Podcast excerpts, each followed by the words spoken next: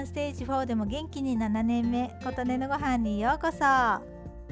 私の経験した仕事シリーズ7個目。ここからは結婚後となります。夫の転勤で引っ越しが決まるとお仕事も突然辞めることになるのでパートやバイトをさせていただきました。結婚後初めてのバイトはファーストフード。レジで注文を受けたり中でハンバーガーを作ったりしました。高校生の頃ちょっとやってみたいと思ったことがあるので働き始めは少し嬉しかったです。実際働いてみるとハードですけど今はもう違うかもしれませんが女性はスカートの丈が膝上何センチヒールは何センチ以上とかいう謎の決まりがあって結構体力のいる仕事なのに高いヒールのある靴って大変って思った記憶があります。見た目重視の時代そんな時代があったよねという感じですよね。制服を試着した時店長さんにスカート丈はもっと短くとか言われたりして今なら立派なセクハラですよね。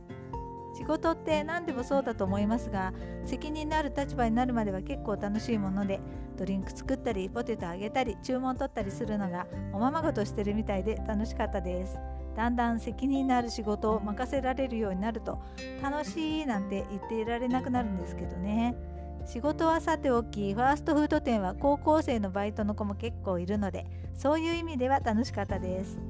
当時静岡県に住んでいましたが高校生が原宿に遊びに行って楽しかったとかいう話を聞かせてくれたりして嵐の二宮君が当時まだジャニーズジュニアだった時で私がジュニアのニノが可愛いよねと言っていたのを覚えていてくれて二宮君の生写真をお土産に買ってきてくれたりして嬉しかったことを思い出しました。当時マネージャーになると朝商品を出す前に全ての食材を食べたり飲んだりしなくてはいけないという仕事があって一口食べればいいとは言っても毎日となると結構大変で今でもやってるんでしょうかね。若いからできましたがこの年であの仕事もう無理だなというか若くてもちょっとハードだなとふと思いました。ということで私の経験した仕事7個目はファーストフードでした。という話でした。